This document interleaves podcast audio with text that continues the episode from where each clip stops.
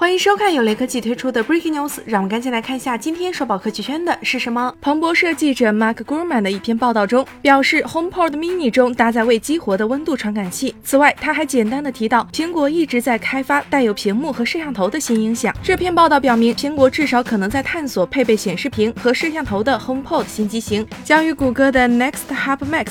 亚马逊的 Echo Show 和 Facebook 的 Portal 等产品竞争。不过，对于苹果来说，推出产品并不是迫在眉睫，因此不能保证苹果会推出这样的产品。苹果配备摄像头的 HomePod 如果上市，大概也会提供比如 FaceTime 视频通话和 HomeKit 集成等类似的功能。本月早些时候，苹果宣布停产全尺寸 HomePod，并重点转向 HomePod Mini。苹果在智能家居市场仍然缺乏统一的战略。公司内部的一些人显然将缺乏进展归咎于 Siri 与谷歌助手和 Alexa。Alexa 相比的不足，带屏幕和摄像头的 HomePod 新机型是否能问世，还有待观察。